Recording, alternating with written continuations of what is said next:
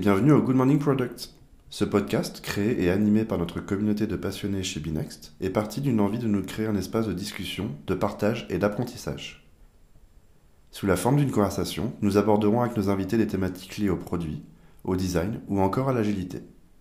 Tous les épisodes sont enregistrés le matin, au lever du soleil et un café en main. Je me présente, je suis Marion Butros, UX designer chez Binext.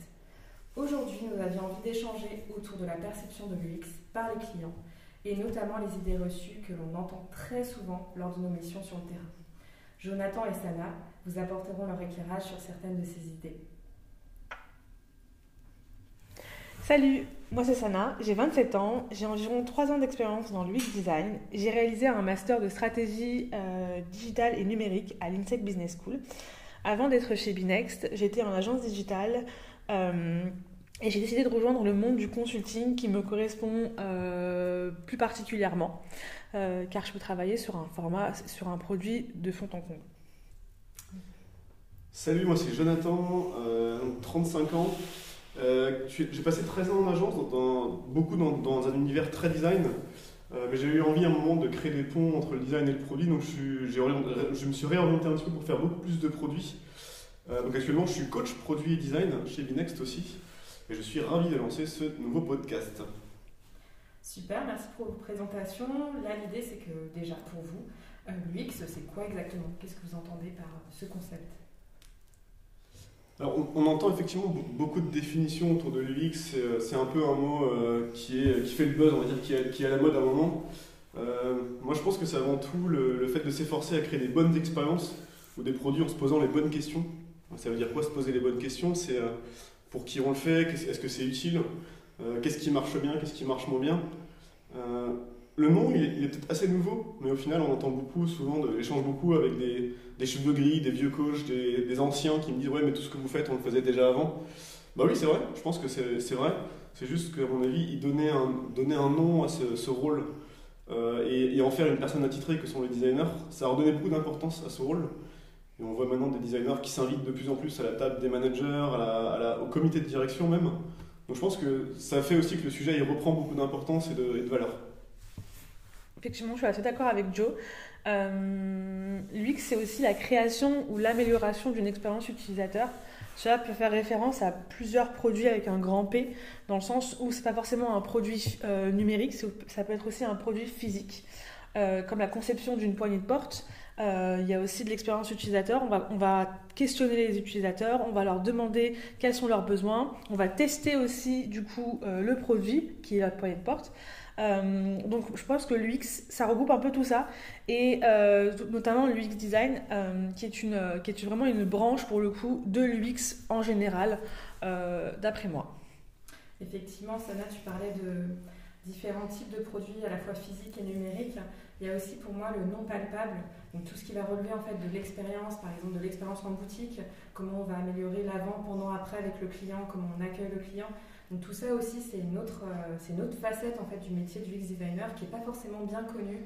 Et euh, voilà, je voulais enfoncer le clou avec aussi cet aspect-là euh, sur la question. Exactement. Bah, justement, maintenant on va vraiment rentrer dans le vif du sujet avec justement les, les, idées reçues qu'on a souvent entendues voilà, sur, sur nos différentes missions, sur nos projets. Euh, du style. Et toi, le designer, tu pourrais me mettre de l'UX sur ces écrans déjà presque en prod. C'est quelque chose qui vous parle, ça?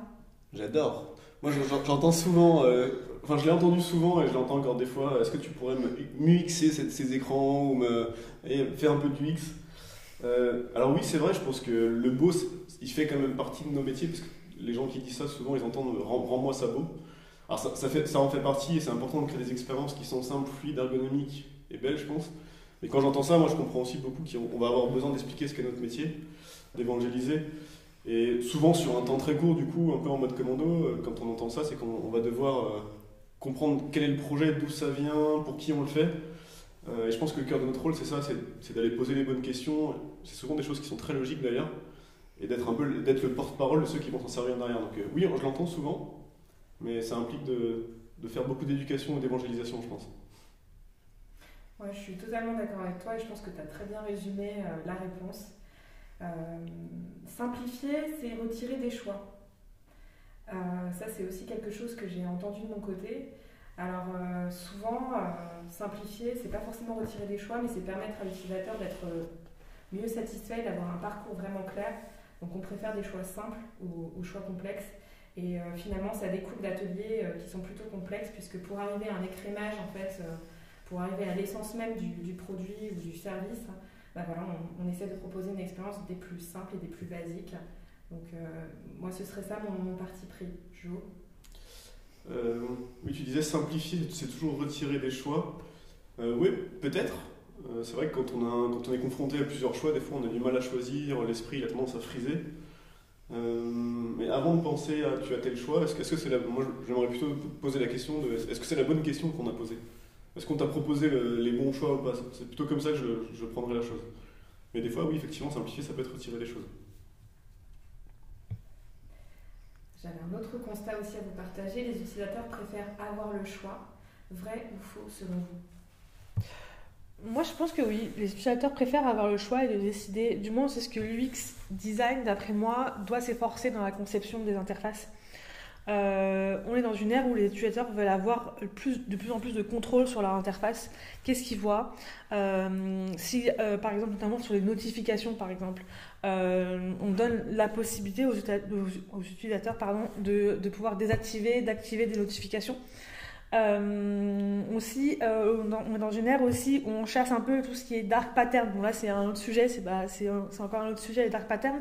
Mais les utilisateurs ont de moins en moins envie d'être forcés de faire des choses sur les interfaces. Ils comprennent beaucoup plus maintenant ce qui se passe derrière euh, qu'il y a quelques années. Euh, donc ouais, moi je pense que les, euh, utilisateurs veulent avoir le choix et je pense qu'il est très important aussi de leur donner le choix. Et ouais, je te rejoins, et moi j'irais peut-être même un, cran plus loin parce que je pense qu'en fait ils ont toujours le choix. S'ils veulent, ils peuvent quitter notre, notre appli, notre service ou notre magasin, quel que soit l'endroit pour lequel on travaille, ou ils peuvent, peuvent, tout simplement éteindre leur ordi, éteindre leur, smartphone. Et je pense que quand on crée un parcours, une expérience, on doit aussi garder en tête que euh, l'utilisateur il doit garder le choix, et d'ailleurs qu'il peut partir à tout moment. Euh, et du coup, quand on a ça en tête, c'est important de, se dire mais qu'est-ce qui fait qu'il va venir interagir avec euh, notre service, avec notre produit, avec notre, notre magasin? Et je pense que c'est important de garder ça en tête et de lui proposer les, bonnes choses et lui donner toujours des, portes de sortie ou, des, lui proposer des choses utiles et qu'il puisse y accéder assez facilement. Alors, bien sûr, on trouve toujours des comportements déviants. Tu as parlé de dark pattern. C'est vrai qu'on le voit beaucoup. Et, euh, voilà, on, en parle vraiment, vraiment beaucoup en ce moment. Et je pense qu'effectivement, nous, designers, on, on doit être vigilants à ça et garder ça en tête. Tout doit être nécessairement accessible depuis la home page. Qu'avez-vous à répondre à ça euh, Alors bien sûr, c'est des choses que j'ai beaucoup entendues aussi. On veut tout mettre sur la homepage. Euh, quand j'entends ça, le conseil que j'aime bien, euh, bien offrir, c'est de, de, faire la homepage en dernier. La page d'accueil ou la homepage en dernier, de se dire c'est quoi le cœur de votre service, le cœur, le cœur de votre produit? Commencez par ça. par exemple, si je prends un exemple très connu, on bosserait sur YouTube. Avant de faire la page d'accueil de YouTube, je commencerai par faire une page player. Euh, c'est le cœur, c'est la lecture. Et ensuite de remonter un petit peu, de tirer la pelote, de voir ok, mais comment j'accède à cet écran, à cette lecture, et de remonter, de remonter. Puis à la fin, la homepage commence à se dessiner de manière un peu plus logique. Et on se rend assez vite compte qu'en fait, oui, on n'a pas besoin de tout mettre sur, la homepage. Effectivement, c'est un faux bon conseil. Euh, c'est souvent un conseil qu'on donne à des, c'est souvent le conseil qu'on donne à des juniors. Et c'est ce que font en général les juniors dans leur première, euh, dans leur première esquisse de maquette euh, en UX, parce que je pense qu'ils ont peur de ne pas transmettre tout de suite la bonne information. Ils se disent que si j'ai pas euh, je donne pas l'information à l'utilisateur tout de suite maintenant, dès la home page, et eh ben il va partir, il va quitter la page. Alors qu'en vrai, c'est pas, pas forcément vrai. Euh, je pense qu'il faut laisser à l'utilisateur de pouvoir découvrir le produit. La homepage, euh, je trouve que c'est un bon conseil ce que tu donnes, Joe, de la faire en dernier parce qu'en premier, quand on commence par designer une homepage, ben on ne sait pas vraiment ce qu'on va mettre dedans. Euh, parce qu'on n'a pas encore commencé le, cœur du produit, à designer le cœur du produit, donc du coup on va pas, on va pas forcément ce qu'il faut mettre en, premier. Donc effectivement c'est un bon conseil de, la part de Joe de, la faire limite en dernier, dès, qu'on a, a fini de faire toutes les pages. Qu'est-ce que tu en penses Marion? Bah, je suis complètement en, phase avec vous. Euh, j'ajouterais même que pour moi, l'utilisateur n'est pas obligé d'arriver sur le site par la home page. Donc, il peut arriver par des pages transverses, notamment grâce au SEO et au référencement. Donc, il peut arriver euh, voilà, sur, une, sur une page corps du, site. Donc, si finalement le site est bien construit, sa, visite, en fait, sa consultation sera vraiment naturelle, il va être dans la découverte et finalement la, la, homepage sera une page de rebond, une page de découverte, mais, mais ça ne doit pas être vraiment le, cœur de la redirection de l'utilisateur, on est là pour lui apporter du contenu, mais la navigation est vraiment dans le fond du, du, site. Et pour moi, voilà, ça doit vraiment être fait en, dernier. Le scroll infini, une référence dans la conception d'une bonne expérience de navigation sur mobile. Vous en pensez quoi? Qui a dit ça?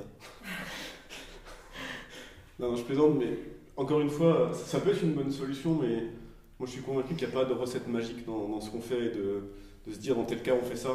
Il n'y a pas de recette à suivre. C'est plus de se poser la bonne question bah, si on fait un scroll infini, mais pourquoi on le fait? Qu'est-ce que ça va apporter? Est-ce que c'est utile pour l'utilisateur? Ou est-ce qu'on l'enferme dans quelque chose qu'il n'a pas forcément envie de faire?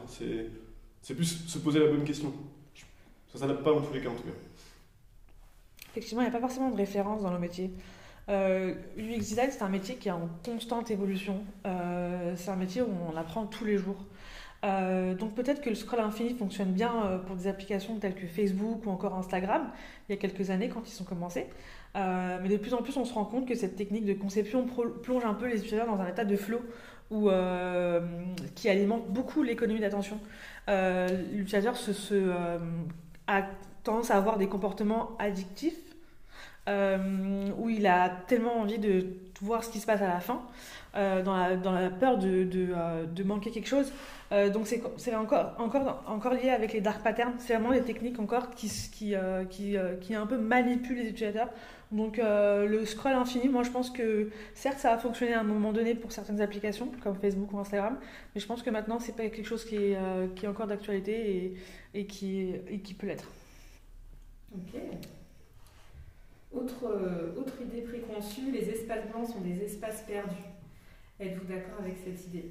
Euh, moi, je vais commencer par mon exemple personnel. J'ai vu beaucoup de, fois des équipes qui travaillaient sur un produit vouloir mettre plein plein de choses dans l'écran, imbriquer des briques, et euh, finalement l'écran ne ressemble plus à rien parce qu'on veut meubler au maximum euh, les espaces. Donc ça, pour moi, les espaces blancs, en fait, ça, renforce en fait la lisibilité et l'architecture des informations. Ça aide à prioriser aussi les contenus. Donc tout ça, c'est lié vraiment à la charge cognitive et donc à la présence du vide finalement va aider à, se focus, à se concentrer sur une information euh, qui est essentielle. Donc euh, le vide, vraiment, ça, contribue à aider, à rediriger l'attention sur ce qui est essentiel. Donc euh, il ne faut pas avoir peur du, vide. Effectivement, je suis d'accord avec toi, Marion. Plus il y a d'informations plus ça, va demander beaucoup trop de temps et de concentration à l'utilisateur pour comprendre ce qu'il doit faire sur l'interface. Euh, comme, tu, comme tu dis, c'est exactement la charge cognitive et euh, plus il y a de, textes à lire, plus l'utilisateur va, se, sentir un peu perdu. Donc, je suis, suis d'accord avec toi. Et, euh, dernière idée préconçue, lors de la refonte d'un site ou d'une application mobile, doit-on plutôt jouer la carte de l'originalité, être totalement disruptif, ou plutôt s'appuyer sur des guidelines qui sont établis là, mon choix, ce serait que euh, vraiment les utilisateurs ont développé des habitudes euh, sur euh, différentes interfaces et donc des habitudes d'interaction, on appelle ça l'affordance, qui leur permettent, lorsqu'ils arrivent sur une interface inconnue, de savoir à peu près comment se diriger, puisqu'ils ont développé des habitudes, ou déclencher une action souhaitée. Donc finalement, ils ne sont pas perdus grâce à ces guidelines inscrites. Mhm. je, te, rejoins tout à fait là-dessus. Je trouve que là-dessus, les guidelines, elles ont du bon. J'utiliserai le même terme que toi d'habitude d'interaction. Quand je rentre dans un magasin physique, assez vite j'arrive à me repérer, je sais où trouver l'accueil, où trouver la caisse. Quand je monte dans une voiture, je sais en général comment la démarrer, comment tourner les roues avec le volant. Qu'est-ce qui se passerait si j'avais une voiture où le volant était accroché au plafond et je devais démarrer la voiture sous le siège? Ça, montre bien que certaines habitudes sont importantes. Après, euh, l'important aussi c'est de trouver le juste milieu entre qu'est-ce qui est de l'habitude et qu'est-ce qu'on veut euh, apporter comme patte, comme expérience un petit peu différente. Donc il faut aussi savoir se différencier. Euh, c'est simple, si, toutes les applis, tous les services étaient exactement pareils et, appliquaient tous les guidelines à 100%, bah, qu'est-ce qui ferait que j'utiliserais plutôt une que l'autre?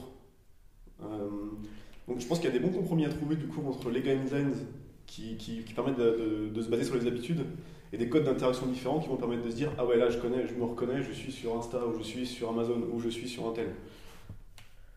Effectivement, moi j'aurais dit aussi les deux. Les guidelines rassurent beaucoup les utilisateurs parce qu'ils savent euh, ce qu'ils doivent faire sur l'interface. Euh, mais l'originalité, c'est une, une forme euh, de personal branding pour une marque. Euh, sur une interface, comme tu dis, euh, Joe, qu'est-ce qui fait que je me retrouve sur Instagram? C'est qu'on reconnaît directement les pastilles en haut euh, qui, font référence aux, aux stories d'Instagram. donc pour moi, les deux, c'est les guidelines qui rassurent et qui, sont, qui, ont permis aux utilisateurs d'avoir des, gestes très, très, contrôlés et très, très mécaniques, entre guillemets, et, mais aussi l'originalité avec, avec du personal branding, je pense. Ok, très bien, bah c'est très bien résumé. Je pense qu'effectivement, il faut trouver le, juste milieu, le bon équilibre. Euh, bah, je vous remercie à, tous les deux d'avoir participé à ce premier podcast. On se rend compte effectivement que la discipline est encore euh, assez jeune et en, constante évolution euh, côté, côté client.